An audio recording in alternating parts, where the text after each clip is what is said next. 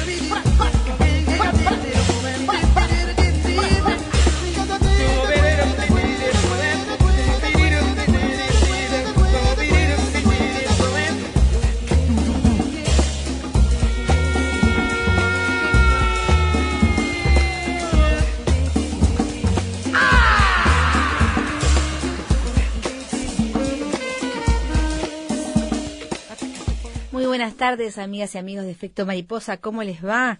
El jueves ha llegado con un poco de, bueno, un poco de frío, de más. Ya nos, nos estábamos acostumbrando al calor y este frío, bueno.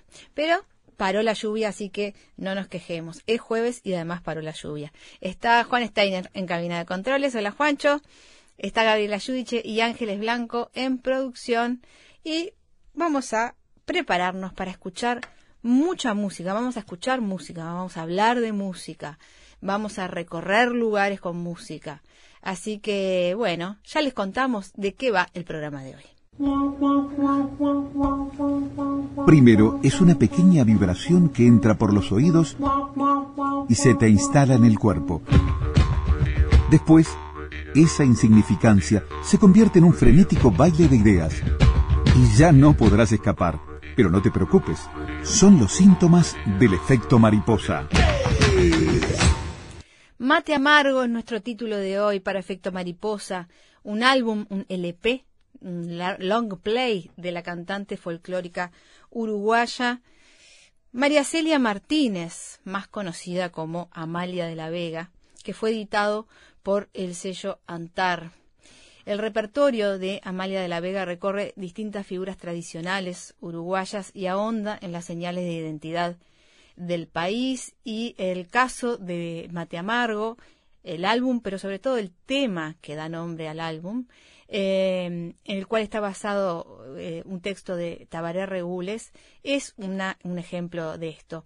Esta placa discográfica también interpreta textos de Gardel y Razano, de Aníbal Zampayo, de Sergio Villar, de Gustavo Leguizamón, Margot Loyola, eh, Víctor Abel Jiménez y Osiris Rodríguez Castillos. Ustedes saben, porque ya lo hemos hablado y lo vienen escuchando hace varios días, que este 2019 es el 25 eh, aniversario del Día del Patrimonio y será bajo el lema La música del Uruguay, 100 años de Amalia de la Vega, porque eh, se cumple también el centenario del nacimiento de Amalia de la Vega. La festividad pautada para este fin de semana, ya lo saben, 5 y 6 de octubre, y eh, bueno, justamente el homenaje a Amalia de la Vega a 100 años de su nacimiento. Eh, ya saben, nació en Melo en 1919 y fue muy admirada por cantores de la talla de Atahualpa Yupanqui, de Mercedes Sosa, de Alfredo Citarrosa. Sin embargo, su obra no fue reeditada durante muchísimos años y recién ahora estamos, a pesar de que es una voz femenina excepcional, em, recién ahora estamos sabiendo un poco más de ella, estamos rescatando este, no solo su obra, sino también eh, su vida. Y bueno, en este programa de hoy justamente vamos a tratar de, de sacar adelante ese rescate porque hay mucha gente trabajando en el rescate del, legado de Amalia de la Vega y uno de ellos es Amid Nazabay, investigador, ensayista, licenciado en psicología eh, y técnico agrario también, colaborador de investigaciones de muchas eh, figuras de la historia del canto popular. Eh, nosotros incluso creo que lo entrevistamos ya por, por un libro sobre Osiris Rodríguez Castillo y que mañana, viernes, mañana viernes 4 de octubre a las 19 y 30 horas, presenta su libro Te escuchamos con halago sobre este, este libro, además que tiene una frase justamente que tiene que ver con una de las frases de, las, de los versos del, del tema Mate Amargo. Eh, justamente es un rescate de, eh, del trabajo de Amalia de la Vega, eh, primero obviamente sobre su vida, sobre su voz, pero también el repertorio y el cancionero de Amalia de la Vega. Lo va a estar presentando en la sala Julio Castro de la Biblioteca Nacional mañana a las 19.30 horas y hoy vamos a eh, entrevistarlo telefónicamente eh, para hablar un poquito de este libro que, presenta mañana y de, por supuesto, de la protagonista del libro, que es Amalia de la Vega. Luego, eh, si nos da el tiempo, comentaremos un, par de detalles sobre el Día del Patrimonio. Ustedes saben, hay una un libro ya prácticamente editado. Bueno, no es una revista, tiene no sé cuántas páginas de todo lo que hay para hacer el Día del Patrimonio este fin de semana en Montevideo y en todo el resto del país, ¿no? Y está muy bien editado este librillo, este mm, departamento por departamento con todas las actividades que hay para este fin de semana. Luego, eh, bueno, vamos a eh, repasar a presentar, mejor dicho, dos discos que están saliendo ahora recién salidos del horno, los dos discos homenaje a Amalia de la Vega.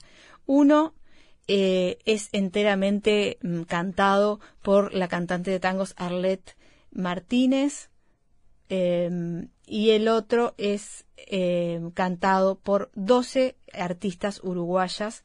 Este, bueno, imagínense, ah, está Maya Castro, está Florencia Núñez, está Eli Almic, está la querida eh, Estelia Mañone, está Samantha Navarro, bueno, un montón de cantantes este, uruguayas, perdón, Arlette Fernández, dije mal, eh, me confundí de, de, apellido, Arlette Fernández, la cantante de tango, que eh, presenta este disco, es un disco eh, homenaje a María de la Vega, que edita Bizarro Records y que salió hace dos o tres días. Ustedes saben, eh, bueno, que Arlette Fernández em, tiene Parkinson, está diagnosticada con Parkinson desde hace unos años y parte de lo, de lo que se em, recaude para este disco eh, va a ser para eh, su tratamiento. Es un disco precioso con unas canciones eh, muy bien elegidas para su voz, que es una, una voz también muy particular, la de Arlette Fernández. Así que vamos a estar este, repasando eh, este disco y el, eh, disco 100 años de Amalia de la Vega, que fue editado por el MEC, con estas 12 composiciones de 12 artistas uruguayas. Muy bien. Y luego hablamos de Mate Amargo y esta nota que hicimos eh, hace un par de años sobre la amarga realidad de los niños que cosechan la yerba mate viene muy bien para efecto mariposa. Eh, entrevistamos en aquel momento a Martín Parlato, director del documental Me gusta el mate sin trabajo infantil, que denuncia la cruda realidad que vive desde hace décadas y que sigue viviendo el norte argentino detrás de la cosecha de yerba mate el 90% de la yerba que se consume en la Argentina y el 60% de la que se adquiere en el exterior, de la que adquirimos, se cultiva en misiones con trabajo infantil. El 16% de los niños, los hijos de los tareferos, nunca concurrió a la escuela y se dedica al trabajo rural para ayudar a sus familias. En este contexto, el 80% usa letrinas y casi el 50% no tiene agua potable.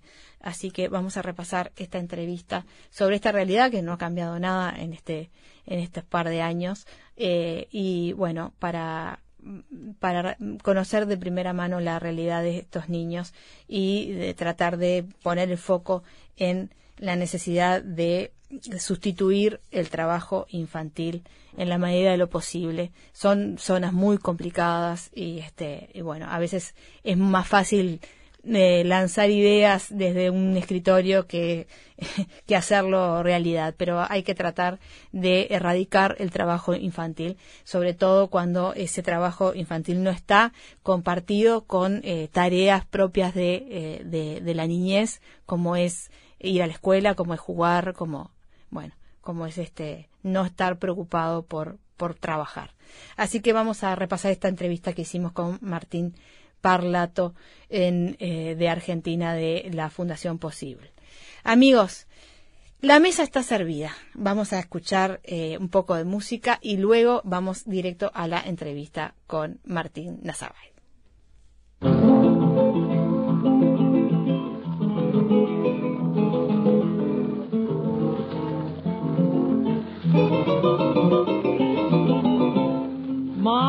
Amargo que naciste en la rueda del fogón, derramando tradición entre un estilo y un triste. Mate amargo que trajiste entre tu yerba sabrosa la suavidad primorosa de una mano de mujer y el embrujo de un querer con que te cebó una moza.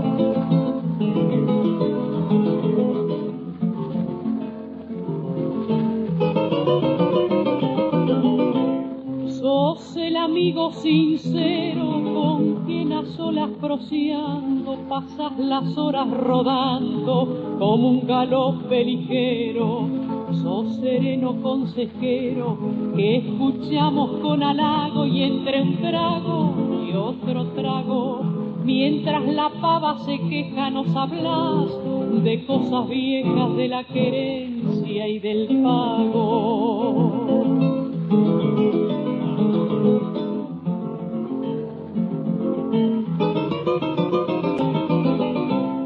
El más bravo se arrocina al paladear tu amargura. Sos sabroso como achura, querendón como china, sos alma de la cocina, que alegra reunión sencilla y mientras la llama brilla, o bajo un tierno embeleso, como si fueras un beso, aleteando en la bombilla.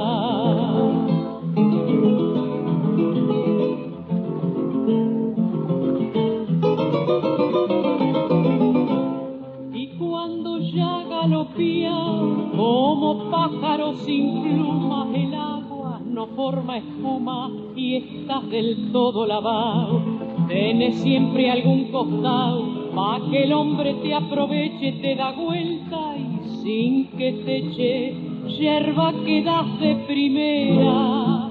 Sos como vaca mañera que sabe esconder la leche.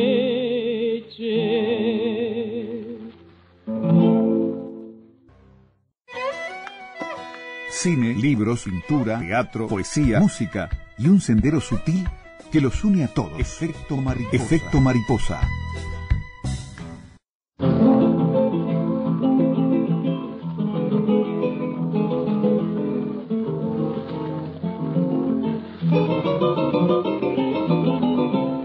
Mate amargo que naciste en la rueda del fogón derramando tradición entre un estilo y un triste, mate amargo que trajiste entre tu yerba sabrosa la suavidad primorosa de una mano de mujer y el embrujo de un querer con que te cebó una moza.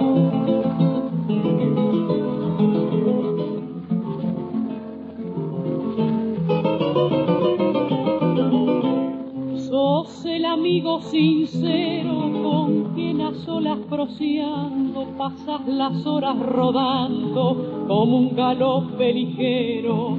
Sos sereno consejero que escuchamos con halago y entre un trago y otro trago, mientras la pava se queja, nos hablas de cosas viejas, de la querencia y del pago.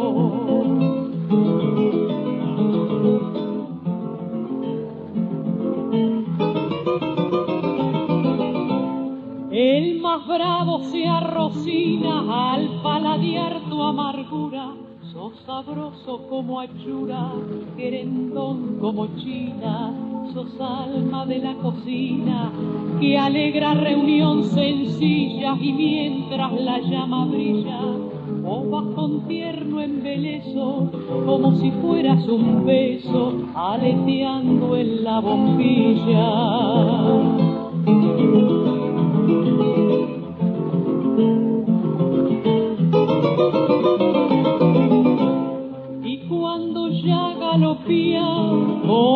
Pájaro sin plumas el agua no forma espuma y estás del todo lavado. Tienes siempre algún costado pa' que el hombre te aproveche, te da vuelta y sin que te eche yerba quedas de primera. Sos como vaca mañera que sabe esconder la ley. Mate amargo, nuestro título de hoy para Efecto Mariposa, esta oda al mate amargo, lo estábamos escuchando recién la voz de Amalia de la Vega y la verdad que eh, una, una exquisita voz y un texto maravilloso de Tabaré Regules. Vamos a hablar ahora sobre esta mujer y sobre este libro que se presenta mañana ah, en la Biblioteca Nacional a las 19.30 horas eh, cuyo título toma un verso de esta canción. Te escuchamos con halago, Amalia de la Vega y sus canciones criollas, una investigación del ensayista licenciado en psicología Amid Nazabay, eh, que está en línea con nosotros en este momento. Amid, muy buenas tardes. Muy buenas tardes, ¿cómo les va? Bienvenido a Efecto Mariposa. Muchas gracias, un gusto. Eh, a mí estábamos escuchando recién Mate, Amargo y pensábamos eh, eh qué, voz eh, que fue declarada como la voz del Uruguay, ¿no? La primera voz del Uruguay. ¿Cómo llegás vos a la investigación sobre Amalia de la Vega? Bueno, en, realidad, desde trabajos anteriores, yo, ya, ya, ya, digamos, en el estudio de lo que es la historia del canto popular, me había topado con ella, por supuesto, y escuchándola desde siempre, ¿no? Y bueno, y evidentemente era un mojón, era una de las figuras señeras, sobre todo en, en si bien ella arrancó en la década del 40, pero sobre todo en, mitad de los 50 y principios de los 60, cuando, bueno, ante la aluvión de, de música de, de, tipo folclórica argentina, digamos, hubo algunos eh, allí, eh, compositores, que, que, bueno, de alguna manera se ponen a componer en una clave oriental y uruguaya, ¿no? Como Aníbal Zampayo, Osiris Rodríguez Castillos, bueno, en fin, y muchos otros, ¿verdad? Rubén Leina, Víctor Lima, y ahí también en ese, digamos, en ese grupo como que está ella eh, cantando canciones criollas. Si bien adoptó parte del repertorio regional y argentino, y también lo realzó y lo hizo a su modo, eh, bueno, también con, canciones, eh, sobre todo eh, uruguayas y, de poetas que ella venía musicalizando, ¿no? Sobre todo, más que nada, Tabaler Regules, Juan Burgui, que bueno, que es la primera que los musicaliza, y bueno, con una temática netamente nuestra, como decía ella, oriental, uruguaya, y bueno, cantando sobre todo eh, con, milongas, con, el marco de milongas, más que nada, si bien recorrió casi todos los géneros, eh, vamos a decir, las, las especies del cancionero folclórico uruguayo, pero sobre todo milongas y bueno, y, evidentemente esa voz que ya desde acá el 40 cautivó, digamos, en, desde la radio y que bueno, evidentemente eh, Rodríguez Roque era un periodista eh, en aquel momento y a su vez eh, trabajaba, era, era de sello Antar donde ella grabó SLP Mate Amargo, eh, bueno, él era productor y bueno, y la define, digamos, como la primera voz del Uruguay, ¿no? Eh, también Laura Yetarán, por supuesto, ¿no? Pero sí, conocemos más la, el, dicho de, Lauro, pero Claro, claro. Sí, sí. Pero bueno, eh, eh, Rodríguez Roque allí en ese en, la contratapa de ese disco, Mate Amargo, es donde de alguna manera pone, bueno, eh, la primera voz femenina del Uruguay o algo así, ¿no? también. ¿Fue su, como, como ¿Fue su primer hit, Mate Amargo? porque tuvo gran éxito. Sí, tuvo, en realidad ella, eh, claro, venía cantando, lo primero que graba es el año 49, donde no aparece Mate Amargo, aparece, por ejemplo, La Villadita de Cerro Largo, ¿no? Que, que Mm. bueno, y la primera versión de Mate Amargo ella la hace en el año 54, o sea, no es, esa, no es esta versión que estábamos escuchando, no que es otra con otros guitarristas, tiene, vamos a decir, una cadencia distinta, más ligera, por decir así, eh, pero sin duda que fue su gran hit. Y sobre todo, las, ella hizo tres versiones, ¿verdad? Una en el 54, otra en el 64 y otra en el 75, cuando vuelve después de 11 años a grabar, eh, eh, bueno, eh, vuelve a versionar ese tema. Pero la versión que más trascendió fue la de la de ese segundo LP, eh, eh, perdón, la, esa segunda versión para el LP Mate Amargo, justamente, ¿no? Que así se lo tituló. Eh, al principio nombrabas a, a, a Osiris, Rodríguez Castillo, a, a Zampayo, estaba también Alcemo Grau. Sí, Eh, quizás no, no, no era un movimiento como tal este, del canto popular folclórico, pero, pero sí, Sí, como que empezaba a haber una vertiente allí. Sí. ¿Qué le aporta Amalia a esa vertiente? Bueno, sobre todo Amalia, vamos a decir, lo que tiene es eh, conservar los estilos y los géneros, eh, digamos, tradicionales nuestros, típicamente folclóricos. Si bien ella trabaja con varias guitarras, pero vamos a decir, se mantiene como en una línea, digamos, ortodoxa del- de lo que son las especies musicales nuestras. También estos otros, pero a veces realizando modificaciones. Por ejemplo, Siris eh, se basó en todo lo oriental, pero lo transformó, evidentemente, ¿no? Le dio como otro giro más vinculado a la guitarra clásica. Zampayo adopta el repertorio, por ejemplo, litoraleño que compartíamos en Argentina, pero a su modo, ¿no? Eh, bueno, Alan Gómez, por ejemplo, también hace sus canciones terruñeras que eran un híbrido que no encajaba como en nada. Y ella como que trató de mantener eh, los géneros propios, ¿no? Sí. Y después también... Más puros, dirás. eh, Más puros, exactamente. Y también, eh, porque claro, ante el aluvión de, de música del nordeste eh, argentino, ¿no? noroeste, mejor dicho, eh, argentino, eh, ¿no? Eh, la samba, las chacareras, todo eso, ella, bueno, había escasez de autores y ella, bueno, si bien estaban surgiendo todos estos que nombrábamos incipientemente y haciendo sus obras, ella después los incorpora, pero también ella, bueno, se puso como a rastrear, en, ¿no? O sea, El repertorio. gauchesca, eh, ahí está, para buscar repertorio. Entonces, ahí aparece, por ejemplo, eh, Serafín, eh, el, el, el- caso de Serafín J. García, por ejemplo, Sí. ¿no? Que todo lo conocemos por Orejano. Bueno, pero eso se, se, se musicaliza en, en, en 62, 63 por, por los olimareños. Pepe Guerra, eh, ¿no? Pero bueno, en realidad, Serafín García, eh, la primera que lo musicaliza es justamente Amalia de la. Vega, por ejemplo. Eh, pasa algo similar con el viejo Pancho, que si bien había tenido versiones por Gardel y algunos otros, pero también ella lo retoma. Y así. Y en el caso de Tabaré Regules, que era un poeta nuevo, hijo de Elías Regules, pero era un poeta nuevo, digamos al caso, eh, en ese momento también toma, vamos a decir, todos esos poetas, y de alguna manera, si bien se basa en los géneros tradicionales, como que renueva el repertorio, ¿verdad? No solo se apega a las viejas canciones, por más que hizo repertorio gardeliano también ella, Ella, ¿no? ella compone también, pero además eh, eh, sí. era una solista femenina que en, en aquella época era, era bastante raro de ver. Bueno, sí, es cierto que en su mayoría el, eh, el canto criollo estaba poblado por exponentes masculinos. Había femeninas también, ¿verdad? En el Río de la Plata hubo y tuvieron su lugar. Aquellas que se destacaron tuvieron su lugar. Pero es cierto que en general predominaban los hombres. Y de alguna manera ella surge, claro, con, con esa voz a su vez excelente, ¿no? Que realmente llama mucho la atención eh, de entrada y bueno, evidentemente cuando debuta en el espectador en el año 42, inmediatamente hay un contrato de por medio y bueno, sigue, y giras a Argentina también casi inmediatamente, ¿no? Eh, y, bu- y bueno, después sigue ya, ¿no? La voz de la voz de Amalia que mm, uno la escucha primero esa cosa de que la escuchas y ya te das cuenta que es ella, eh, pero además una, una voz como diáfana, ¿no? Como cristalina, una persona que además no había estudiado canto, ¿verdad? Era mm, No, es, es, eso es, eh, sí, es totalmente llamativo porque ella eh, justamente decía que no había estudiado nada, ¿verdad? Que era todo intuitivo, natural y de la forma que lo sentía. eh, claro, uno la escucha y uno parece que fuese una cantante lírica que se abocó a lo popular, ¿no? Eh, eh, y, si, y bueno, además es perfecta en su dicción, en su impostación, en cada recurso que, debe poner un cantante a la hora de, cantar y en su registro. Y bueno, dentro de su registro y llegar incluso casi que a otros registros, ella es totalmente perfecta. Y se llamaba la atención eso, ¿no?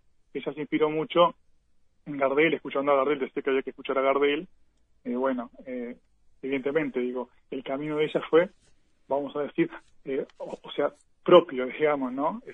Pero es increíble con la naturalidad que, que, lo hacía y que lograba algo excelente, porque además a ella le importaba mucho eso, la voz, como que lo demás era secundario, ¿no?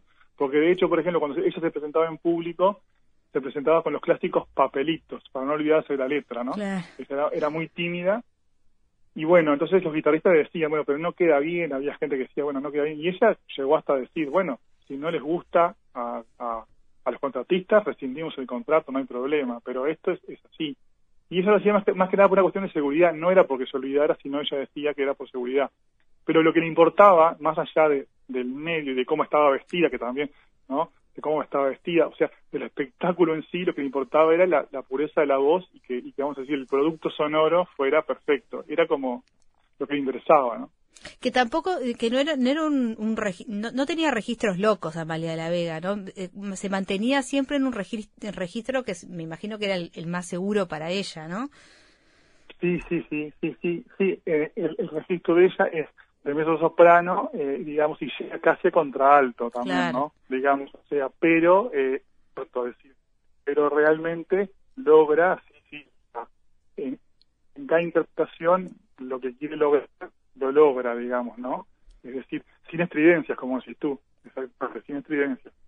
No, porque ya también decía, bueno, lo nuestro es algo sencillo, los géneros nuestros son sencillos y nadie le puede, puede a otra cantar un estilo, un estilo se tiene que cantar como se siente, ¿no?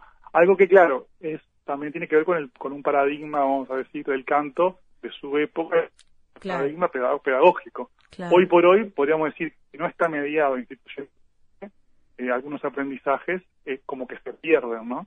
Eh, si no se recobran de alguna manera mediática, como que se pierden, ¿no? Tú decías, este, por ahí creo que lo leí en, alguna parte del libro, que a ella no le, no le gustaban tampoco, o sea, esta, esta cosa de los géneros puros, y tampoco le gustaban en, las en las guitarras los, los firuletes, ¿no? La, la cosa muy, muy, muy rebuscada. Eso también es una, una, una cuestión que, que la impuso para su, para su, discografía, ¿no? Sí, sí, totalmente, sí, sí. Sí, para, o sea, para su discografía y para su vida en general, digamos, ¿no? Eh, eh, sí, sí, es, ella, o sea, buscaba que hubiera arreglos, ella, como decir, sacaba, sacaba cosas en la guitarra, le daba idea a los guitarristas, vamos a decir, algo que también hacía Citarrosa, ¿sí? después Citarrosa hizo otra cosa y transformó, también varió, pero eh, evidentemente que ella quería mantener eh, la pureza de los géneros, ¿no? Eh, esto sí estaba muy presente al punto que, por ejemplo, bueno, pero también por otro lado, eh, claro, cuando nosotros escuchamos en las guitarras, siempre lo que, vamos a decir, lo que predomina como configuración es también, está como la mano de Mario Núñez, ¿no? Como, arreglador, que estuvo ahí, estuvo en varios discos en una etapa, eh, después tuvo otros guitarristas que, hasta son un poco más sencillos, los últimos, por ejemplo, Antonio Beltrán y, Alberto Freire, que, ya funcionó ahí como, como un dúo y a veces un trío también. Y, y bueno, y de repente los arreglos son un poco más sencillos, ¿verdad? Pero mantienen también el estilo de la justamente de Amaya de la Vega, ¿no? Claro. Eh, a mí, vos eh, mm, en, tu investigación descubriste que, que, el debut de Amalia en realidad fue en Argentina. No, no, no, no. El debut fue en Radio Espectador, lo que ella inmediatamente va para Argentina, ah. digamos, y, ta, y fue una grabación eh, que ella realizó con los hermanos Abrodos, con un conjunto emblemático de allá, eh, digamos, eh, entonces, como que lo primero que graba... La primera grabación es en Argentina. claro, la primera grabación en Argentina, porque en realidad, cuando yo escribí un artículo sobre esto, eh, vamos a decir, yo me basé en, un, en una recopilación que, hizo la Escuela Universitaria de Música y Sondor, que se llamó Lo que quisiera tener, ¿verdad? Donde allí las primeras grabaciones que figuraban eran del año 54. Eh, bueno, pero esos datos, con esta investigación que hice para el libro, veo que estaban equivocados. Lo primero que graba y que los temas que están ahí, que figuran como de, del año 55, que se refieren a una reedición, en realidad se grabaron en el 49. Entonces, ese, ah. eh, vamos a decir, ese error de ese material eh, editado, digamos, eh, me hace incurrir a mí en el error, ¿verdad? Algo que yo para este libro corregí, ¿no? O sea que este libro tiene esa, esa, esa, esa, esa mm, ingrediente nuevo de, de, la de la nueva investigación. Exactamente, exactamente. Lo que sí es interesante que cuando ella graba en Argentina, en el mismo año realiza varias grabaciones solistas, pero también eh, lo primero que grabó eh, fue eh, esto con los hermanos Abrodos, que incluso algunos, bueno, discrepan en que sea ella, porque ¿qué pasa? Ah, sí. En el disco no figura Amalia de la Vega, figura Alicia de la Vega. Claro. Bueno, a raíz de esto, evidentemente para, para mí y para otra gente que escuchó, es Amalia de la Vega, pero bueno, algunos opinan que no. En realidad, eh, también hay todo un rastreo bibliográfico, discográfico. No aparece, nunca apareció ninguna Alicia de la Vega, vamos a decir, en, en, el repertorio argentino, en la historia del canto argentino. Yo consulté también gente al respecto. Se llegó a consultar incluso al técnico de sonido del sello de ON. Ah, bien. Y él, él decía, eh, sí, que se llama José Soler, alguien que trabajó, y él eh, decía que si quedó así escrito en, en, en, el, en el marbete del disco, seguramente esté así escrito en el registro y que no había registro, pero que era muy probable. Y a su vez coincide que eh, cuando ella cantaba, allá en Argentina cantaba en Radio El Mundo, donde cantaba, donde también actuaba, actuaban los hermanos Abrodo, ¿verdad? Claro. Es decir, eh, son demasiadas coincidencias. Son demasiadas coincidencias. A su vez, el, el eh, vamos a decir, los hijos de los Abrodos, si, si bien no pueden afirmarlo, pero se los consultó, y ellos, vamos a decir, no desmienten y justamente consideran totalmente probable y para ellos eh, como que sería Maya La Vega, pero claro, no tienen un dato, vamos a decir, un, un, otro registro, no existe un documento que certifique esto. Claro. Pero bueno. Eso se podría hacer con alguna con algún programa de software que, que, que digitalizara, o sea, digamos, las, las grabaciones habituales de Amalias y viera el registro de esta grabación y ahí se podría se podría saber, se podría saldar esa duda. El tema es que también, claro, que, que también hay, es decir, ella al estar en un conjunto también se ve exigida hacer otro tipo de voz, digamos, a su vez también es un grupo, por lo tanto, en aquel momento se grababa con un micrófono y no es ella sola en el micrófono, o sea, no hay como cierta distancia, entonces ah, también variaba de sello a sello, entonces bueno,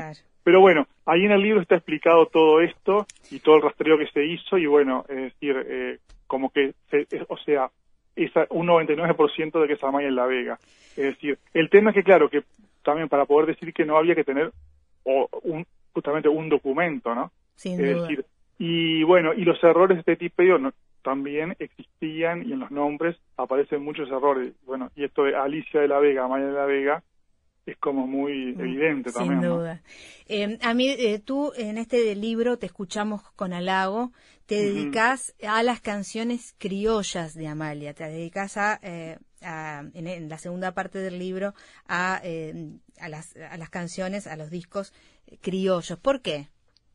Claro, sí, sí, en realidad el subtítulo es, claro, es una excusa porque en realidad ella es una cantora criolla, digamos, una cantante criolla, y bueno, entonces el libro se, se vamos a decir, surge de la escucha, por eso es, te escuchamos con halago, jugando con eso que dice, bueno, eh, la milonga Matamargo, que dice, sos sereno consejero, que escuchamos con halago, entonces nosotros lo titulamos Te escuchamos con halago como, como que la escuchamos a ella, y de esa escucha sale esta investigación y este análisis, porque también ahí, digamos, en el libro nos metemos disco por disco, digamos, ¿no? y analizamos disco por disco, aparte de analizar aspectos de su vida, de distintas épocas también, ¿no? Eh, y bueno, al decir canciones criollas, pues justamente porque sus canciones son criollas, no solo criollas por lo rural, consideramos nosotros, mm. porque tiene el criollismo, digamos, del nativismo, del folclorismo, sino también criollas por la mezcla, porque en definitiva ella también, por más que se dedicó a los géneros puros, Después también, a medida que fue avanzando en su discografía, fue adoptando también otras instrumentaciones, como por ejemplo por orquesta, ¿no? Sin duda. Eh, y fue como muy plástica en ese sentido. Y también aparece, nosotros ahí hacemos, cuando conceptualizamos sobre el repertorio, como que establecemos cinco líneas, ¿no? eh, que tiene que ver con el folclorismo uruguayo, con el cancionero argentino, con el cancionero regional, porque tomó canciones chilenas y hasta alguna brasileña, también con el nacionalismo musical uruguayo, ¿no? Esa pata que tiene que ver con la música culta y que toca con lo folclórico también esa inclusión, ¿no? Y a su vez una línea experimental, que nosotros la llamamos así, como que no, no entra dentro de las otras, donde realizó eh, algunas canciones que, que, tienen ciertas características que, que no son estrictamente folclóricas, digamos, ¿no? Pero que también, eh, sobre todo, acompañadas por orquesta, ¿no? Y hasta algún tango, porque dice, bueno, Amaya no cantó tango. Bueno, en realidad hay, hay aparece un tango, que ella intenta zafar y modificarlo, pero un tango, ¿no? Que se llama A Florencia, que está en el disco Manos Ásperas. Eh, y esto sí. y esto también tiene que ver con lo criollo, con el ir adoptando de forma antropofágica, digamos, eh, las distintas cosas. Algo que, por ejemplo, su admirado Gardel, que fue con un cantor criollo primero, por más que antes de un cantor de tango, también fue adoptando los distintos géneros, tan criollo que hasta adoptó el tango, ¿no?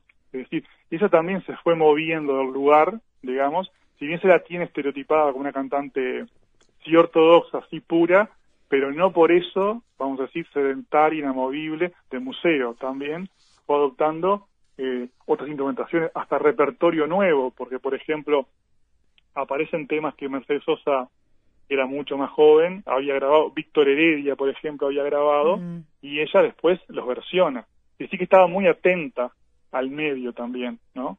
Eh, hasta hasta el momento que estuvo en actividad, ¿no? Estamos hablando de la década del 70 y, y, y, hasta el 80, digamos. En el caso del disco Mate Amargo, que tiene su capítulo en, tu libro, es un disco que además de, lo que decíamos, el, hit de esta letra de Tabaré Regules y con música de Amalia, que es, que es Mate Amargo también, eh, hay algunos este, temas que son muy caros para, para nosotros, para los uruguayos. Está la historia de Tacuarí, que está escrita por ella, está Río de los Pájaros de Aníbal Zampayo, está eh, Tata Juancho de Osiris Rodríguez Castillos y me quería detener sobre todo en estas en estos nombres que son eh, bueno tan importantes para la música uruguaya eh, y que en el caso del nombre de Amalia quedó un poco rezagado. Yo quería preguntarte qué opinaban Aníbal Zampayo, Osiris Rodríguez Castillo sobre, sobre Amalia, cómo, cómo la consideraban en el ámbito musical. Sí, sí, o sea, de parte de los colegas, vamos a decir, la admiración y el respeto era absoluta, ¿no? Digo, eh, no olvidemos que ella, cuando comienza, las referencias que tiene autorales son de, vamos a decir, del folclorismo argentino de las primeras épocas, mm. Buenaventura Luna, bueno, Gardel mismo toma el repertorio, pero después, a medida que ella va avanzando, musicaliza a esas poetas y después va tomando estos más jóvenes, que eran Osiris, Zampayo, vamos a decir, ella los va como adoptando también a su repertorio. Y ellos evidentemente tenían por eso una gran estima, digo, es decir, eh, como, como, como, como, como que es innegable su calidad, ¿verdad? Y todos la, la, bueno, en el caso de Osiris, por ejemplo, que también era muy puntilloso con su obra, sí. que no le gustaba, no permitía y hasta defenestraba versiones que alteraran, eh, vamos a decir, la música que él había pautado y escrito, en el caso de Amalia fue la única que se lo permitió, que le mm. permitió esas variaciones. Incluso hasta haciendo versiones basadas en la partitura, a veces él no estaba de acuerdo. En el caso de Amalia, Amalia, eh, vamos a decir, todas las canciones que hace de, de Osiris, salvo una, un poco la última, creo, creo que fue la última, la penúltima que, que grabó que fue Matungo, no se basta en la música original. Sin embargo, las versiones son tan excelentes que él como que sabía que esa figura era grandiosa y bueno, como que se lo permitía y hasta él le acercaba al repertorio. Ellos habían conocido en Radio Carve cuando él, cuando él actuaba en Fonoplatea y que además eh, Osiris llegó a oficiar como presentador en Fonoplatea, ¿no? Eh, y bueno, sin duda que la estima estaba presente. Con Zampayo solo grabó eh, Río de los Pájaros porque evidentemente después Zampayo ya, bueno, en la época, bueno, preso y todo eso, y evidentemente está, lamentablemente capaz que ya no adoptó temas de él por un tema que había prohibido y eso, pero sí graba esta Río de los Pájaros, que es la es lo único que graba pase y también es una versión magnífica, ¿no? Eh, te lo preguntaba porque eh, estamos en un tiempo en el que en el que hay un rescate de la figura de Amalia de la Vega, eh, tus trabajos ni que hablar, los discos que están saliendo con sus versiones, em, mm. pero uno siente que es como que pone en su lugar la figura de, Amalia de la Vega. Es cierto que ella este, tuvo una época de mucho ostracismo antes de su muerte, este, pero se me ocurre que, tiene que haber alguna otra explicación de por qué recién ahora estamos escuchando eh, y, leyendo sobre Amalia de la Vega. Claro. Sí, sí, realmente ahora podríamos decir que es, que es un tema como, como eh, evidentemente por el patrimonio, hay quienes la descubren, coincide con el centenario, y bueno, es una cuestión como de política cultural, y realmente mucha gente, incluso gente, eh, gente, eh, vamos a decir, vinculada a la música popular, y de la música popular, y, e intérpretes que no la conocían, que, la, que justamente la conocen a raíz de esto. Claro. Es decir, eh, no se dice lamentablemente por un proceso digo pero sí impostado. Y bueno, es válido también, y es válido si esto eh, se continúa y no queda solo en la conmemoración y nada más. Digo, pero sin duda que ella tuvo momentos de silencio, también momentos de silencio donde, bueno, quedó opacada porque su canto, evidentemente, no fue funcional de repente a lo que en, determinadas épocas era urgente, que era eh, lo que fue en su momento el canto de canción protesta, ¿no? La canción protesta, o después el canto popular de resistencia, ya en dictadura, el canto de ella, bueno, como que quedó para atrás porque refería a otras cosas, ¿verdad?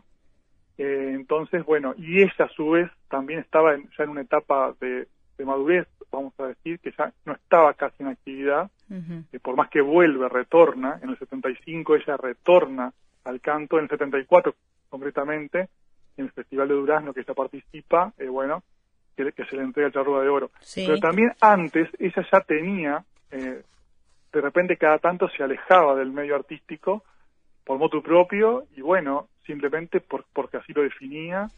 Eh, y bueno, y esos alejamientos también, sin duda que contribuyeron, su timidez también, ese tipo de cosas también contribuyeron al alejamiento. Pero claro, después, evidentemente, en la, en la, en la década de 70 son otros los, los cantos que proliferan y que también son necesarios.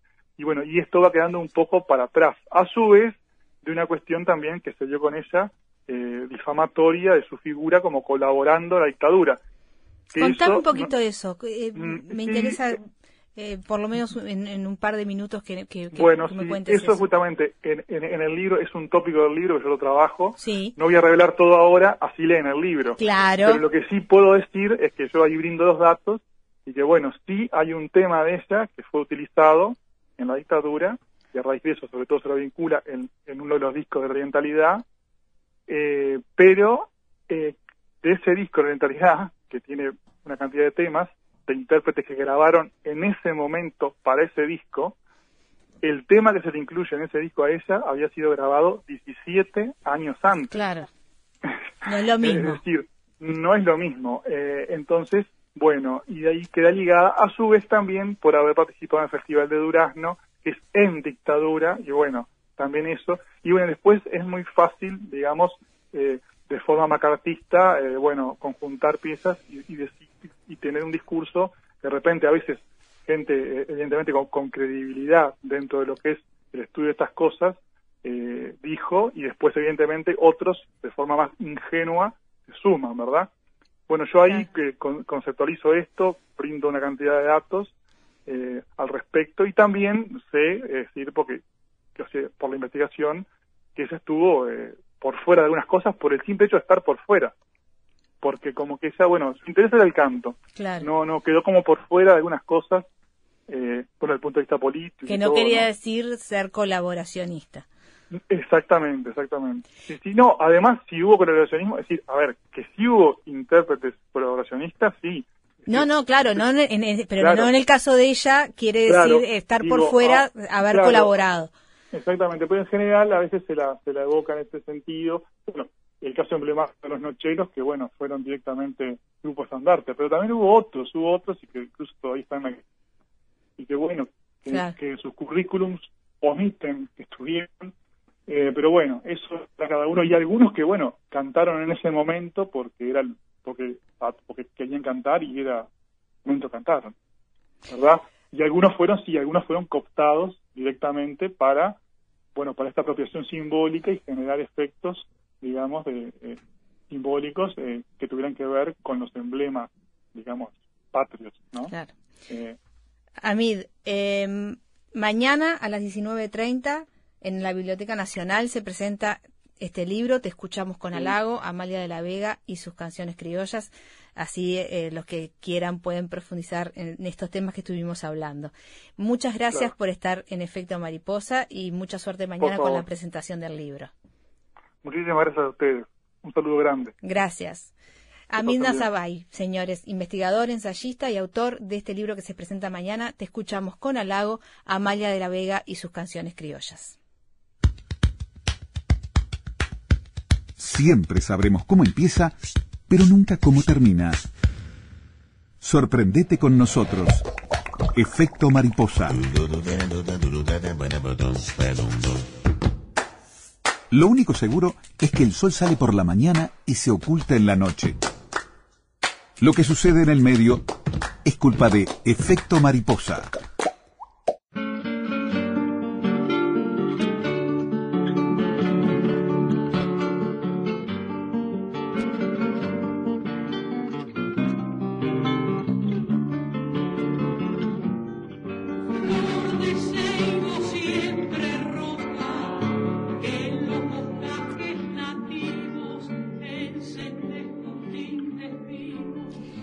Mate Amargo, nuestro título de hoy para Efecto Mariposa.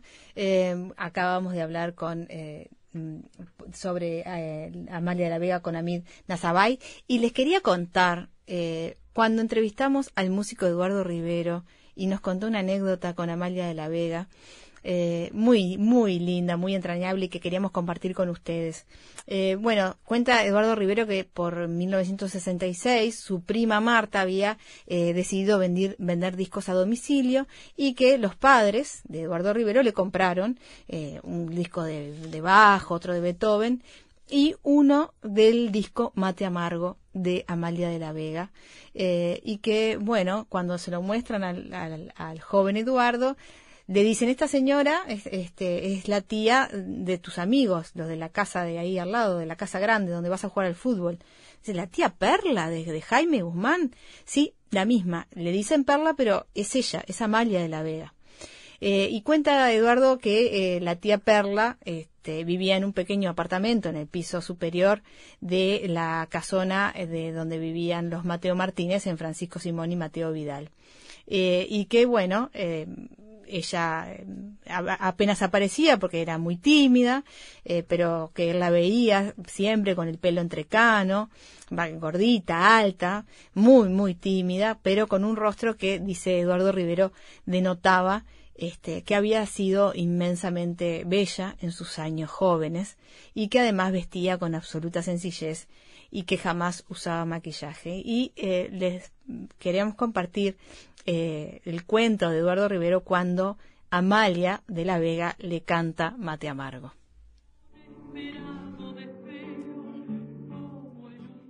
Y en casa estaba el disco Mate Amargo, justamente este que escuchábamos acá. Y bueno, yo estaba empezando de, de músico, llamémosle, a rascar un poquito y aprender un poquito de los acordes básicos de la guitarra. Y a la hora de la siesta un día estaba sentado, yo obviamente ya la conocía a ella, y entonces ella pasaba para el almacén. Yo cuento esas tardes de verano que ma- 45 grados de temperatura, sol a que caía plomo, no había nadie en la calle. Entonces ella me ve sentado en un, en un murito con mi guitarra, mi primera guitarra, y me dice, así que sos músico. Digo, no, no, yo no soy músico, pero usted sí, usted es música. Y vos es que como que se, se incomodó un poquito porque la timidez que tenía ella. la habías descubierto. Claro, le había descubierto la, la identidad. Es como descubrir a Clark Kent y. Superman, ¿verdad? El alter ego de Superman. Muy Era tímida, extraordinariamente tímida. Y este. Y me dice, ¿y ¿cómo, ¿quién te dijo a vos? ¿Cómo sabes? Y le digo, bueno, porque en mi casa hay un disco que es eh, Mate Amargo. Y la verdad que la canción Mate Amargo está buena. A mí me gustan los Beatles, todo esto. Y lo primero que me tiró fue, ¿no te gusta Gardel? Porque amaba Gardel ella, amaba Gardel. Sí, sí, me gusta que se desvelaba y escuchaba Gardel Sí, de sí, noche. sí. Y siempre se tiraba de los pelos de por qué los cantantes que andan en la vuelta no cantaban con la sencillez de Gardel. Gardel iba y entonaba. Punto. no la iba de malevo, no, no, no, no, no, no hacía este pausas supuestamente expresivas, no, no. Cantaba como un manantial, como una canilla que abrís y va cayendo la agüita, así cantaba Gardel. Y ella lo tenía muy claro eso, porque ella cantaba exactamente así, ¿no? Entonces, bueno, me dice, este, mm, ¿te gusta la canción Mate Amargo y la, sabes tocar? Digo, no, yo no la sé tocar. Y entonces miró para todos lados y se sentó en el murito y dice, dame, dame.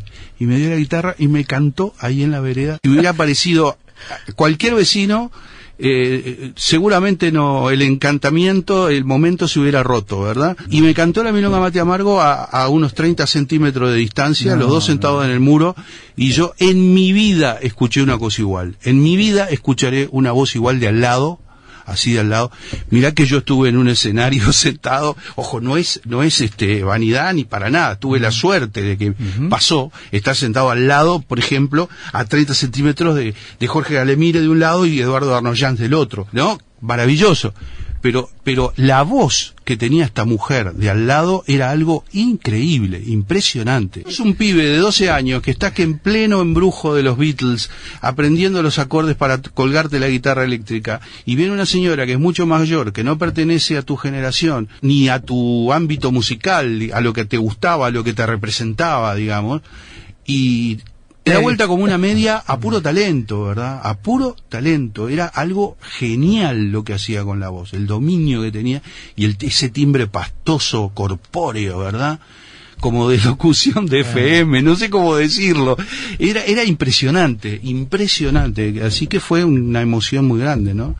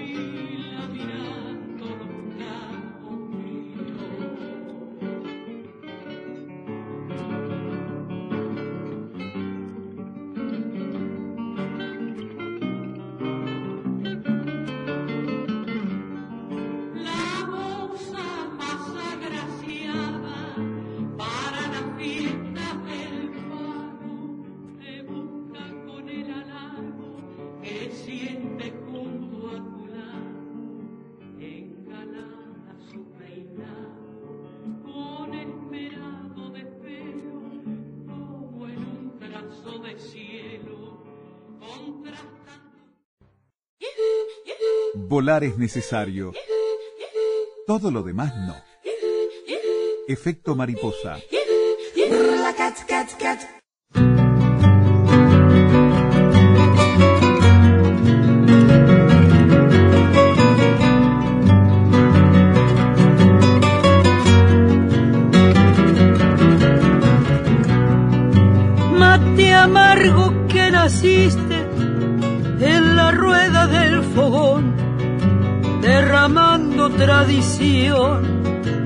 Entre un estilo y un triste. Mate amargo que trajiste entre tu hierba sabrosa, la suavidad primorosa de una mano de mujer y el embrujo de un querer con que te cegó una moza.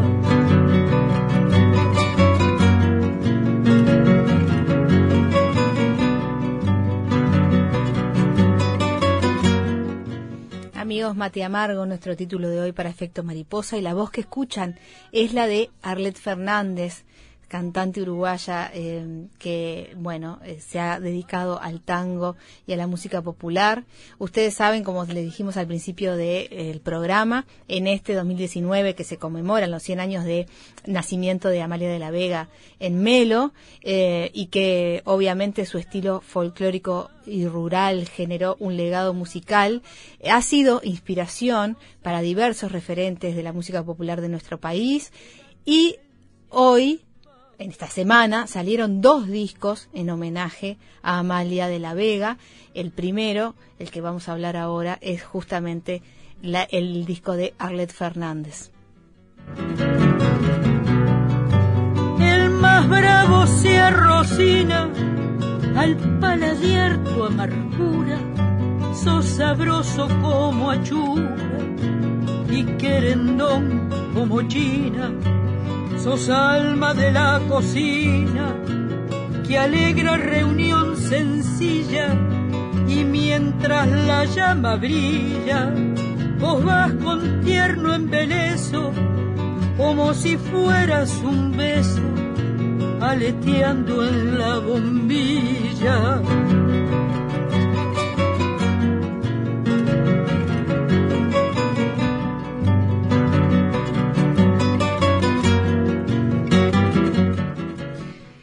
Amalia se llama este álbum homenaje a Amalia de la Vega, editado por Bizarro Records con la voz de Arlette Fernández, esta mujer que ha actuado en los más importantes escenarios del folclore y el tango del Uruguay y Argentina, que ganó el primer premio como mejor cantante de tango en el Festival de Cosquín en el año 2000 y fue premio Revelación en el año 2000 también de Nuevos Valores en el Festival Mayor de Folclore y Tango Argentino.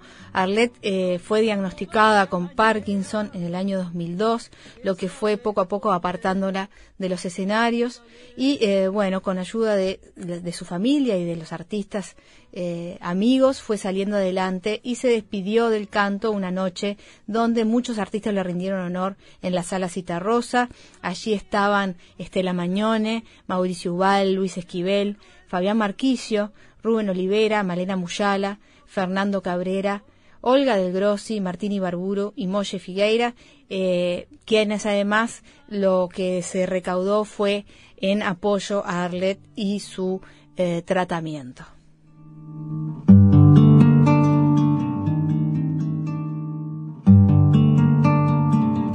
¿Qué voy a hacer sin usted cuando llegue la tormenta? Cuando la vida se ponga amarga como la hiel o fresca como la menta. Voy a hacer sin usted? ¿Qué cielo voy a mirar? ¿Y qué agua voy a beber? Cuando salga a caminar y me acompañe la sed. Si usted conmigo no está, voy a hacer sin usted? Esa misma noche, eh, en ese eh, recital de despedida, nació Amalia. Eh, el padre de Fabián Marquicio, Ramón, le dijo a Fabián que sería hermoso escuchar a Amalia de la Vega en la voz de Arlet. y bueno, allí se empezaron a, a sembrar los, los frutos que vemos hoy de este disco. Un fin de semana que Arlet se encontraba mejor. Estela Mañón la, la llevó a los estudios Canaima, donde Fabián Marquicio registró nueve canciones de Amalia de la Vega, todas de una sola toma y sin editar sobre una guitarra guía. Ya que Arlet no podía cantar mucho tiempo, un sábado se grabaron cinco y al otro día las restantes cuatro. y por no tener su mano me encuentre sola y perdida sin fuerzas para querer. Bueno, y el disco se construyó al revés de lo habitual. eh, luego de grabar esas voces, se fueron incorporando los instrumentos, los coros, los arreglos. em, se le dio un toque más electrónico, más moderno para adaptar a, las canciones de Amalia a nuestros tiempos. Los pianos son de Estela Mañone, las guitarras del maravilloso Julio Covelli, flautas de Bettina Laín, trompetas de Eric Wangerstein y bajo de Moshi Figueira. Eh, bueno, los arreglos son de del músico Fabián Marquicio eh, y el disco fue masterizado por Daniel Baez y el diseño de tapa es de Agustín La Rosa, mostrando la unión de lo clásico con lo moderno. Y estaba, eh, bueno, estaba leyendo justamente el tweet, el Twitter de Fabián Marquicio, eh, este músico tan querido, y que em, cuenta, eh, hace tres días cuando salió este disco, contó que mm, está, todo lo recaudado va a ser eh, para ayudar a Arlet con su tratamiento y que se puede eh, conseguir eh, en el Palacio de la Música, en todas las disquerías y también eh, Fabián va a tenerlo en sus shows, en todos los shows en donde se presente, va a tener eh, el disco también de Arlet para la venta. Así que bueno, un- una voz maravillosa y, realmente un precioso homenaje a Amalia de la Vega. Varones cortejaban y la tarde se embriagaba en valses lentos que la banda engalanada les tocaba. Y la tarde se embriagaba en valses lentos que la banda engalanada les tocaba. Ven conmigo, niña de los ojos negros a mirarnos en la fuente de los sapos, donde duermen las luciérnagas del tiempo y florecen nuevamente los naranjos, manantial de enamor. El segundo disco tributo eh, a Amalia de la Vega, del que queremos comentarles, también salió ah, creo que ayer o anteayer, eh, es el disco tributo 100 años Amalia de la Vega, una iniciativa de la Dirección Nacional de Cultura eh, del MEC y con el apoyo de Ibermúsicas y Agadu. Y es un álbum que incluye 12 composiciones versionadas por un conjunto de mujeres artistas uruguayas que provienen de distintos géneros musicales. Historia del Tacuarí, interpretado por Florencia Núñez, por la rochense Florencia Núñez, fue el primer corte de difusión. La historia del tacuarí. Dicen que así comenzó.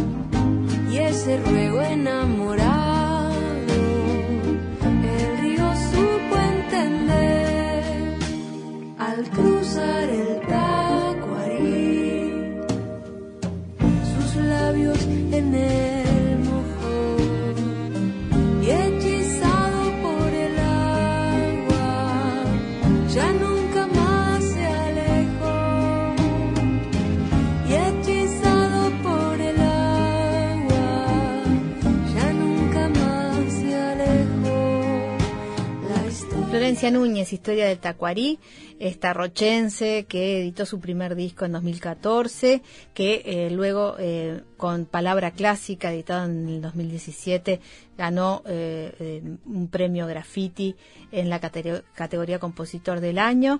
Así que, bueno, este es uno del el corte que salió primero de, de este mm, disco homenaje. Vamos a escuchar a Maya Castro con Cantar del Agua del Río.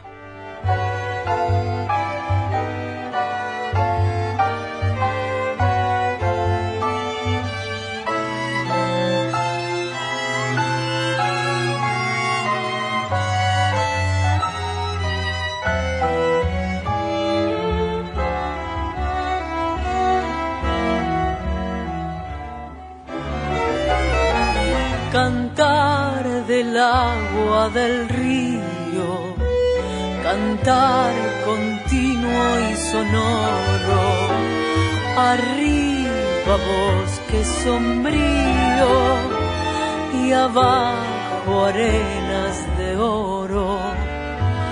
Cantar de alondra escondida entre el oscuro pinar.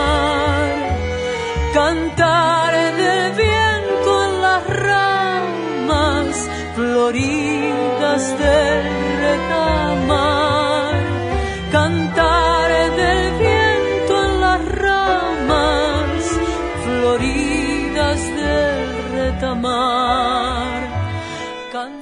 Amalia de la Vega atangada en la voz de Maya Castro en Cantar del Agua del Río, esta compositora vinculada tanto al tango y a la milonga en el Uruguay, que cuenta con cuatro discos editados y que bueno, le dio su impronta tanguera a esta versión de Amalia de la Vega. de mi alma embriagada y loca bajo la lumbre. Pero si de versiones hablamos y de innovación hablamos, eh, escuchen este tema de Eli Almic, que bueno, fue el segundo corte de difusión que se difundió en, de este disco tributo. Y ustedes saben que Eli Almic es una rapera muy importante ya en el, en el país, eh, ha, ha tenido bueno mucho éxito en estos últimos dos, tres años, así que después me cuentan qué les pareció esta versión. Mama!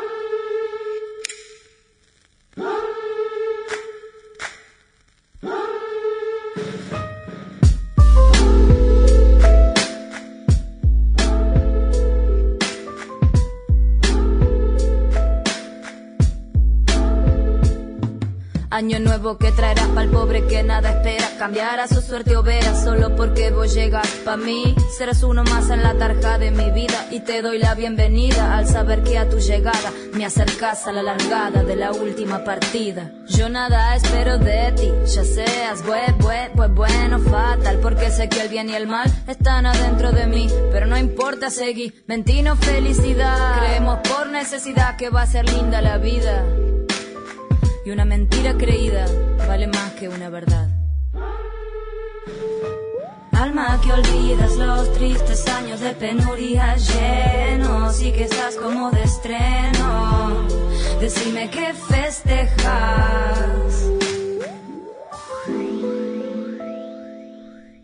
habla también de la versatilidad de Amalia de la Vega, ¿no? Y poder este, adaptar este, este tema a la versión de Eli Almic, este nombre artístico para Elisa Fernández, una de las pocas mujeres que rapea en Uruguay, que además de cantante es actriz formada en LEMAD y que en el 2013 crea su primer EP de hip hop, rara vez acompañado por DJ RC y el año pasado presenta con mucho éxito el disco Reflejo.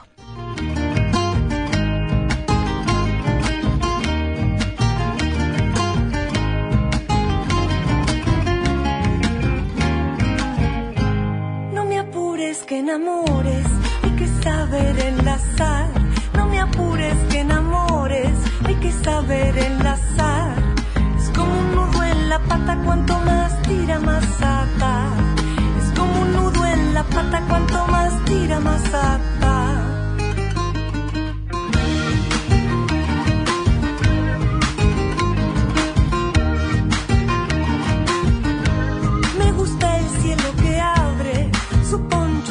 En par.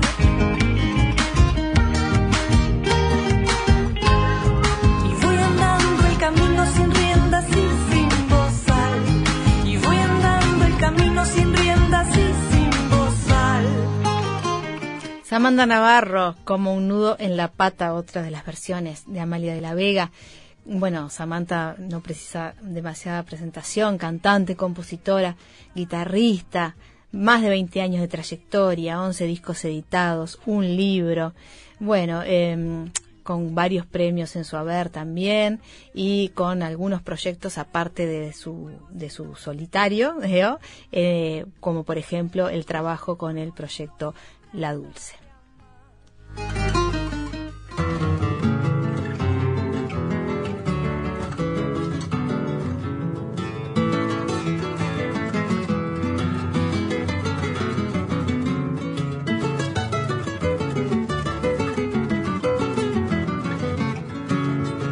Que entre el verdor pareces una gran cosa y no sos más que la choza donde escondo mi dolor. Rancho que en tu había el amor que en rescoldo se consume, a ocasiones desentume, las alas medio despacio pa' perderse en el espacio como si fuese un perfume.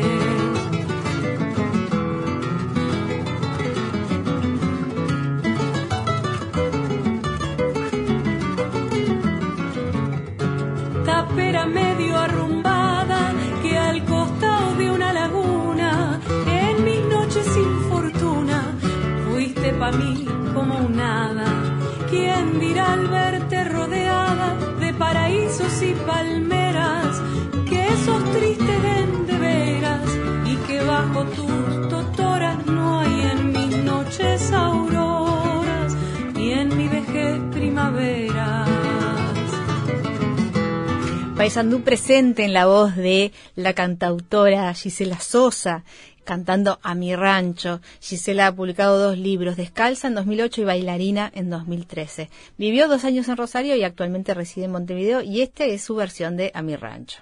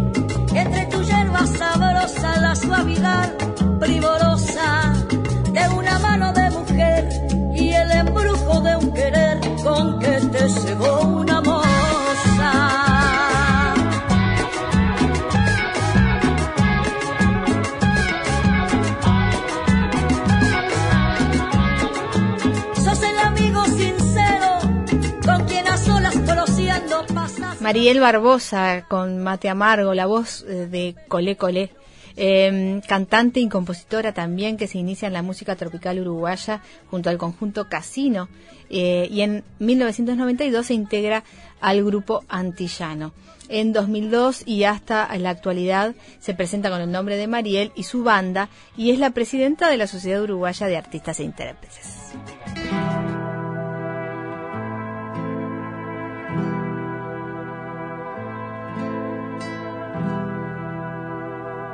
Traigan las gaviotas estrellas de sal.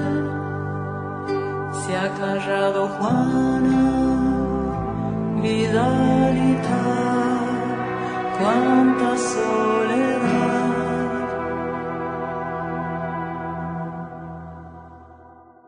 Lleven a su boca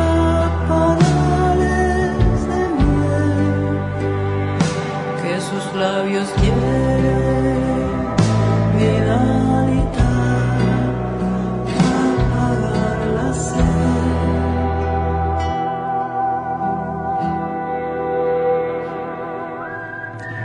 Cerramos con Estela Mañoni y Estrella de Sal. Estela que estuvo, bueno, eh, presente en los dos discos eh, de homenaje a Amalia que presentamos en este, en este segmento.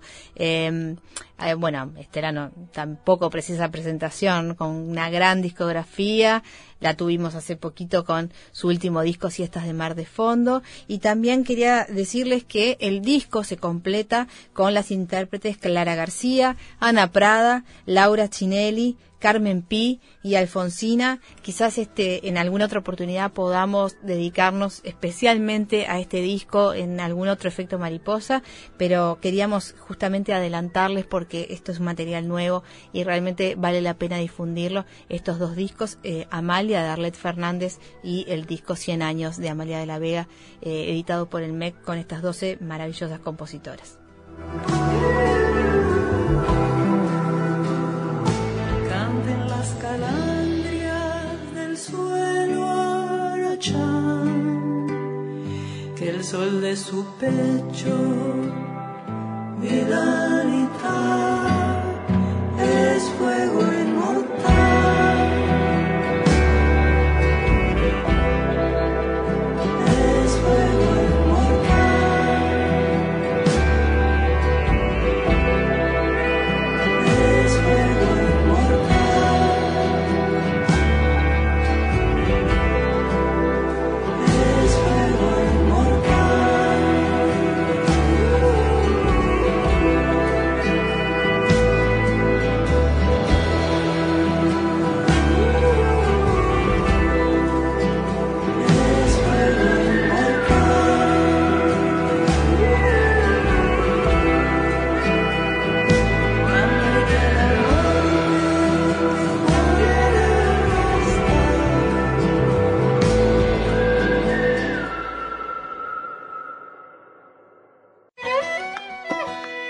Libros, pintura, teatro, poesía, música y un sendero sutil que los une a todos. Efecto mariposa. Efecto mariposa.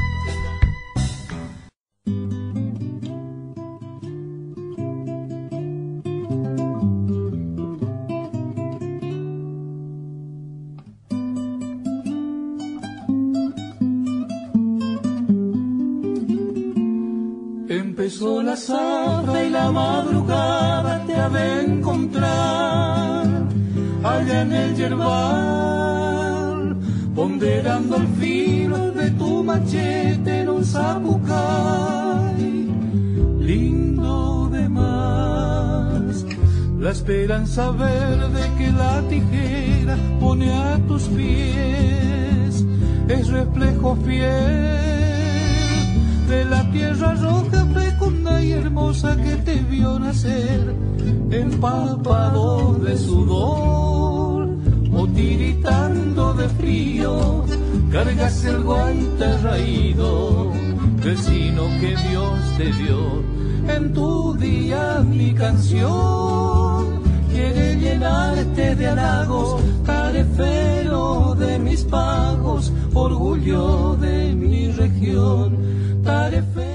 Como les habíamos dicho, amigos, hoy en Efecto Mariposa nos vamos a meter con la amarga realidad de los niños que trabajan en la cosecha de yerba mate. El documental Me gusta el mate sin trabajo infantil denuncia la cruda realidad que vive desde hace décadas el norte argentino, en concreto Misiones, sobre todo Misiones, detrás de la cosecha de yerba mate. El 90% de la yerba que se consume en Argentina y el 60% de la que se puede adquirir en el exterior se cultiva en Misiones con trabajo infantil.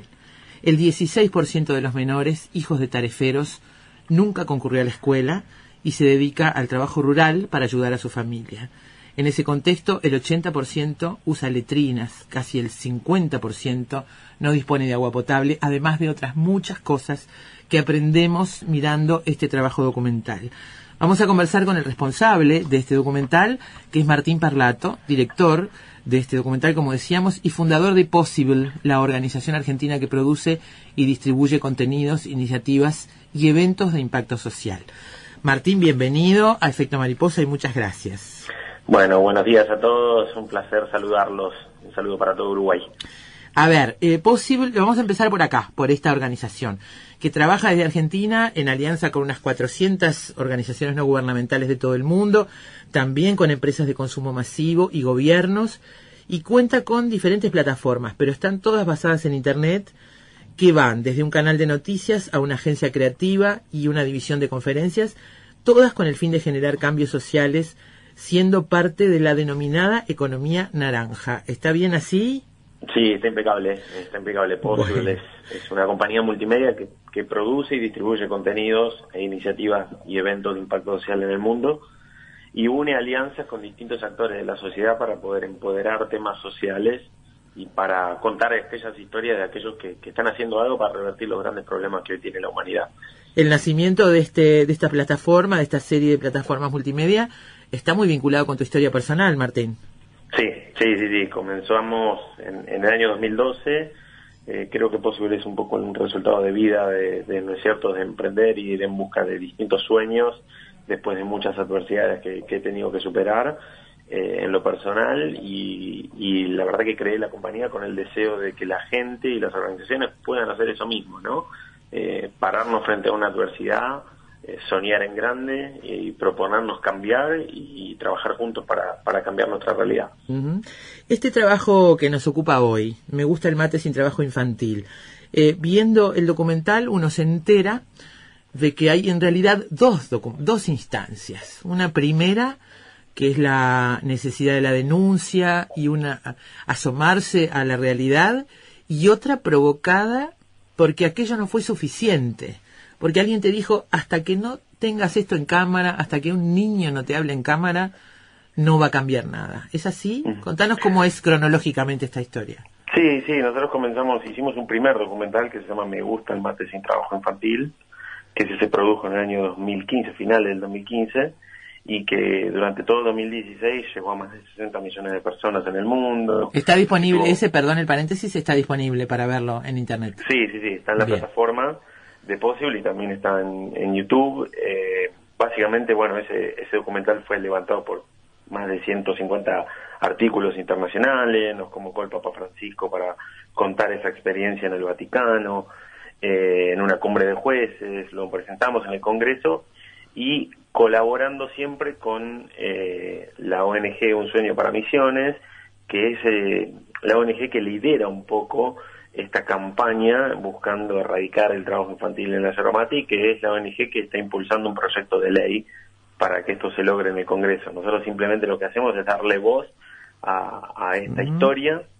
la generamos realmente un, un outreach muy fuerte y después de un año y medio, dos años, se generaron más de 75 mil firmas de una petición, se presentó el proyecto en el Congreso, pero el cambio no llega. Entonces, eh, lo que hicimos fue redoblar la apuesta y entendiendo por qué no llegaba el cambio, que aparentemente era porque no había niños hablando a cámara, ¿no? Como si eso fuera lo, necesario realmente para, para generar un cambio. Tenías versiones, eh, pero no tenías el hecho registrado ni testimoniado en primera persona. Sí, sí, seguro. Y nosotros lo que nosotros básicamente eh, es, es, muy fácil encontrar a los chicos trabajando porque realmente uno se empieza a caminar eh, esas rutas, eh, los encuentra, los ve, ve a las familias con una extrema vulnerabilidad. Eh, así que si es fácil para nosotros, es fácil para cualquier autoridad del país o para cualquier empresario.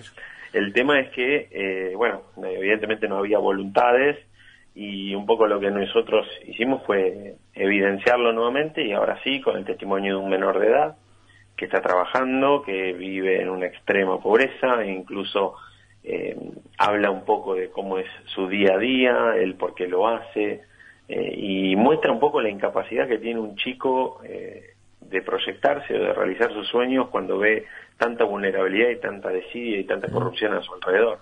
Sí. Cuando lo toma además como una cuestión natural, ¿no? Está como sí, naturalizado. creo que, creo que hay un cambio cultural muy grande que tenemos que hacer todos los actores de la sociedad.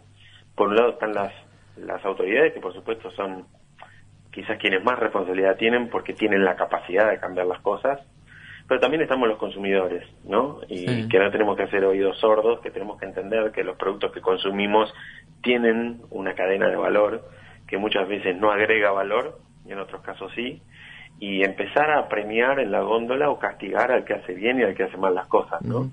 Hacia aquí eh, apunta, hacia ahí apunta el proyecto de ley. Este el proyecto lo que busca es que se certifiquen eh, el proyecto liderado por la ONG lo que busca es que se certifiquen los productos libres de trabajo infantil, con el apoyo de las universidades regionales. Eh, los, este, los responsables de esta ONG, eh, de Un Sueño para Misiones, que es una pareja de gente... Es una pareja de ciudadanos comunes que se rebelaron contra la indiferencia de pensar que no se puede hacer nada contra esto. Creo que es lo que tenemos que hacer todos, ¿no? Mostrar que, que decimos basta y poner nuestra voluntad al servicio de estos temas. Ellos cuentan, entre otras cosas, que la gente les pregunta qué marca podemos consumir que sepamos que está libre del trabajo infantil, que no promueve y que no permite el trabajo infantil. Ellos cuentan que esto es prácticamente imposible. ¿Cuál es la complejidad? hoy, hoy, no hay trazabilidad eh, en, en, la cadena de valor de un producto. Es decir, desde, desde que el cosechero de yerba mate, del yerbatero, la extrae en la hoja, hasta que llega a la góndola no hay trazabilidad de ese producto. Entonces, esa trazabilidad impide poder decir que una marca hoy no tiene trabajo infantil. Técnicamente hoy no hay ninguna marca que pueda decir que no tiene trabajo infantil. Sin ir más lejos, en nuestro documental, una marca nos dice a cámara que no tiene trabajo infantil y el niño nos dice que trabaja para esa cámara, para esa marca. Entonces, es como, eh, realmente es resulta imposible hoy poder certificar que no hay trabajo infantil. Entonces, lo que busca este proyecto es que se certifiquen los campos con el apoyo de las universidades, que se haga relevamiento de esos campos y a partir de ahí empezar a certificarlos. Claro, desde las autoridades, ¿no? O sea, desde inspecciones y, y asumir responsabilidades, cosa que del documental surge, aparece como algo este, casi ni evaluado por las propias autoridades. Las autoridades apuntan a las familias y no a los, este, a los responsables empresariales. Sí, a ver, hay un cambio cultural muy grande que hacer. Eh, está prácticamente aceptado culturalmente que es normal que esto pase cuando no es normal. Y creo que estamos empezando a vivir por lo menos algunos cambios o por lo menos tener algunos diagnósticos. Creo que no, creo que no hay futuro posible sin un diagnóstico del presente. Por primera vez, eh, el, gobierno nacional, después de años de, de, haber tenido un silencio absoluto en otra administración, por primera vez eh, el gobierno nacional actual argentino acaba de lanzar una estadística diciendo que son más de 700.000 chicos los que trabajan en, campos argentinos o en trabajos eh, de este tipo, eh, que es eh, un número muy, muy, muy representativo eh, y que más de 300.000 están en el orden del de trabajo rural, con lo cual tenemos trabajo infantil, por primera vez lo estamos diciendo, eh, no lo estamos negando, de hecho nosotros presentamos este documental con el apoyo del Ministerio de Trabajo que nos permitió mostrarlo en la Cumbre Mundial de Trabajo Infantil, lo presentamos junto eh, a Valeria Massa que, eh, que también fue parte de esa, de esa reunión y lo presentamos ante 1.500 líderes para decir esto sucede. Y ahora, depende de todos cambiarlo.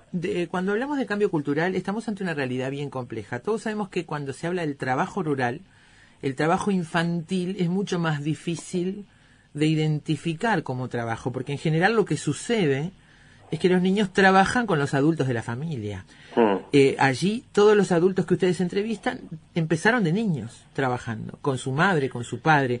Hay una realidad muy compleja. la, organización eh, Un Sueño para Misiones cuenta cómo un maestro dice que en época de Zafra la escuela queda vacía eh, sí, yo, yo creo que en el año 2017 hoy ya es muy difícil eh, o, debería ser muy obvio si queremos mirar para el costado o si queremos mirar la realidad. Eh, y esas familias tienen una desigualdad tan extrema que no les queda otro recurso que llevar a sus chicos a trabajar para poder hacerse de más dinero. la realidad es que justamente lo que tenemos que atacar es eso, ¿no?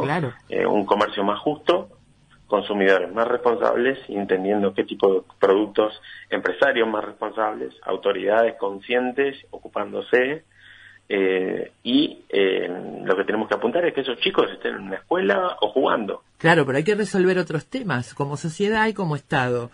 Porque ¿qué pasa si un patrón, uno de estos que ustedes entrevistaron, en lugar de hacer lo que hace, que es admitir y utilizar todo esto, porque todo es funcional, obviamente, al mercado, eh, dijera, bueno, no, las personas que vienen con los niños no pueden entrar a trabajar. ¿Qué hacen esas madres?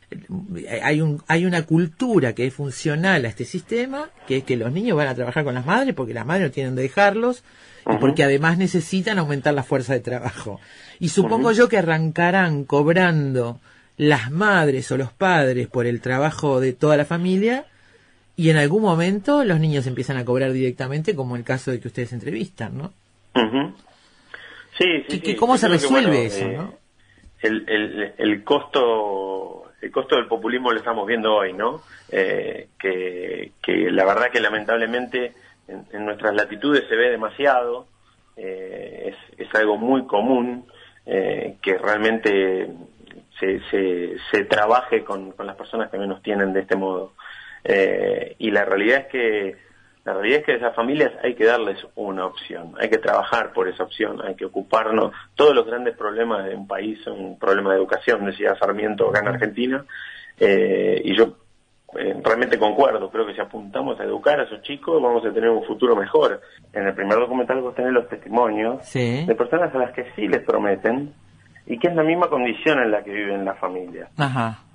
Es, es, esta- estas familias que nosotros entrevistamos ahora viven en exactamente la misma condición que vive las familias del otro documental. Y la situación es la misma permanentemente. Incluso si vos ves este nuevo documental, nosotros justamente lo que hablamos es que hasta entrevistamos a un intendente Sí. en donde vemos que hay una escena que prácticamente parece montada. Sí. Sí. Entonces, Sí, sí, sí. eso Eso está es claro. Y el, intendente, y el intendente luego te dice, no, porque no podemos, este, tendríamos que hablar y convencer a las familias. Y tú con muy buen tino le preguntás, bueno, pero no puedes hacer nada para multar a los este, dueños de los establecimientos en lugar de convencer a la familia. Y él te hace una explicación compleja de que no son de acá, vienen a trabajar a otro lado. Es una cosa este, mu- muy, ilógica la que te plantea. Mira, Y, Creo me, que parece claro eso, algo. me parece que es un intendente que está diciendo Los yo al, empresario no lo voy a tocar, ¿eh? los extremos desde la retórica hacia afuera son muy diferentes. Pero en la experiencia terminan siendo cada vez más parecidos y se viven eligiendo. Eh, y por lo menos es lo que he aprendido recorriendo el mundo viendo temas de desigualdad, Sí. de corrupción y, y sinceramente Está no creo lleno. mucho en los extremos. Fíjate que ahí tenés una persona que en realidad lo que está haciendo desde lo público es resguardar los intereses del privado Sí, claro. y, y viceversa. Entonces son, son más amigos de lo que de lo que uno imagina. Eh, y en el medio están los chicos. Totalmente. Totalmente. Eh, ¿qué, ¿Qué expectativas tienen ustedes con respecto al proyecto de ley entonces? Nosotros lo que deseamos es que esto genere muchas voces y que genere mucha conversación, mucho ruido y mucha pre- presión y opinión pública para que los líderes recojan el guante.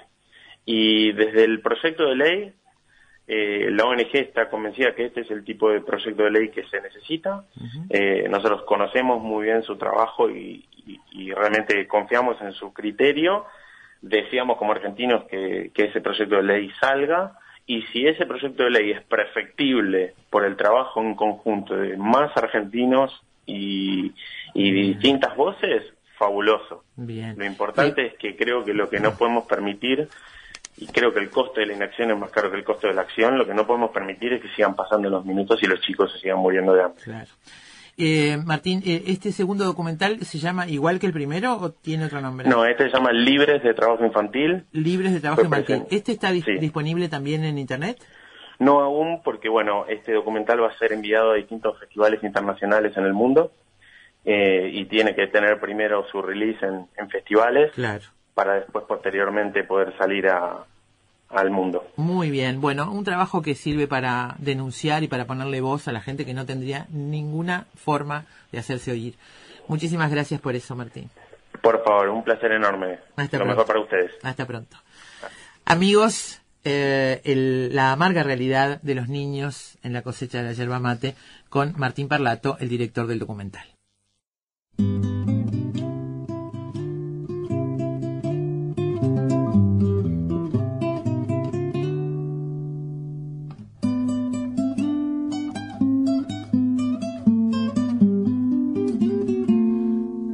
Empezó la y la madrugada te ha de encontrar allá en el yerbal, ponderando el filo de tu machete en un zapucay, lindo de más.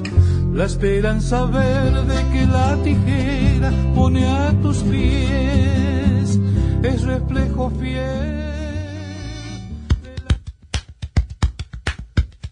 Siempre sabremos cómo empieza, pero nunca cómo termina.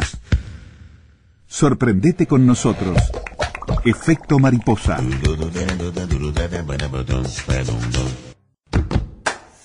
Lo único seguro es que el sol sale por la mañana y se oculta en la noche. Lo que sucede en el medio es culpa de efecto mariposa.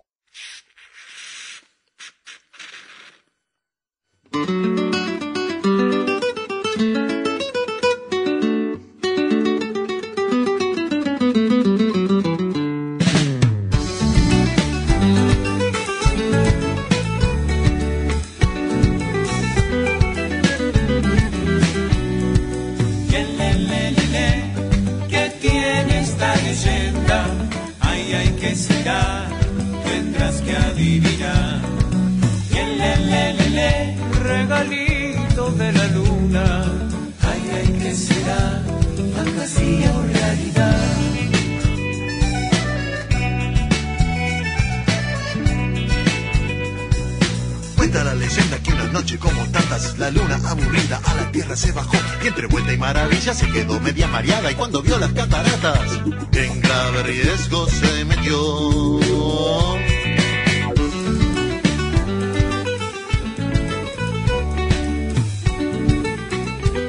Amigos, mate amargo, nuestro título de hoy para Efecto Mariposa. Estamos calentando los motores ya para este fin de semana de patrimonio que se avecina. Eh, eh, me escribía María José, nos escribía María José, el fin de semana en el Teatro Solís el coro de primaria de Montevideo incluirá en su repertorio justamente esta canción de Amalia Mate Amargo. Es impresionante la cantidad de actividades que hay eh, a, lo, a, lo, largo y ancho del país para el fin de semana de patrimonio, muchas, por supuesto, que tienen que ver con Amalia de la Vega. Nuestra compañera eh, archivóloga Fabricia nos, al, nos acercaba que en por ejemplo en el espacio cultural val, valdense en Colonia Valdense va a haber un encuentro musical el sábado a las 17 horas justamente además con una eh, con una presentación sobre Amalia de la Vega, la voz como patrimonio, a cargo de Marita Fornaro, la musicóloga Marita Fornaro.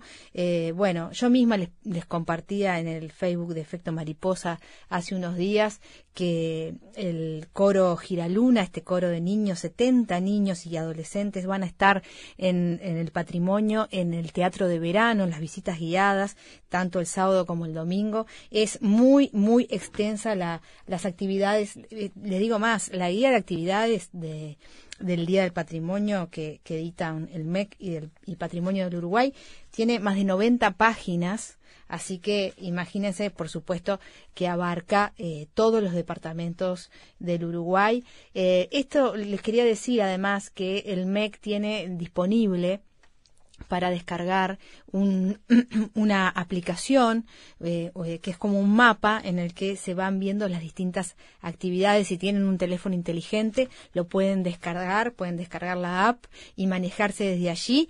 Y si no tienen teléfono inteligente o no se entienden bien con la, con la, con la tecnología, pueden eh, adquirir gratuitamente, por supuesto, la guía impresa está disponible en muchos eh, lugares. Les les paso a contar, por ejemplo, en todas las oficinas de correo, en todas las agencias IMPO del país y en todas las comisiones departamentales de patrimonio, en las casas de cultura de todos los departamentos, de lunes a viernes en horario de oficina se pueden retirar, también, por supuesto, en eh, la sede de la Comisión de Patrimonio aquí en 25 de mayo, en las oficinas MEC de atención al público, en los módulos de información turística de las intendencias, Así que bueno, si ustedes este, prefieren tener la guía impresa, pueden adquirirla en todos esos puntos. Creo que hoy los diarios salían también con la guía impresa. Este, creo que el país, la República, el observador y creo que la diaria también salían con la guía impresa para poder, bueno, manipularla mejor eh, e ir este, caminando de punto a punto de los que se quieren visitar. Eh, ojalá el tiempo acompañe, ojalá el clima acompañe. Yo tengo acá eh, que va a estar soleado. Por favor, que no se mueva de ahí, que el pronóstico se mantenga, porque mm, Siempre es lindo visitar lugares y recorrer este, los días de patrimonio, los fines de semana de patrimonio, pero realmente cuando, cuando llueve, cuando hay viento, se hace más complicado. Y sobre todo, por ejemplo, cuando tenemos niños que nos gusta salir con ellos, se complica todo más cuando, cuando el clima no está amable. Así que, bueno, les deseo un fin de semana de mucho disfrute, de, bueno, de recorrer esos lugares que a veces los recorremos todos los días, que a veces los miramos todos los días, pero nunca nos, nos, nos detenemos a, a, a, mirarlos bien o a entrar.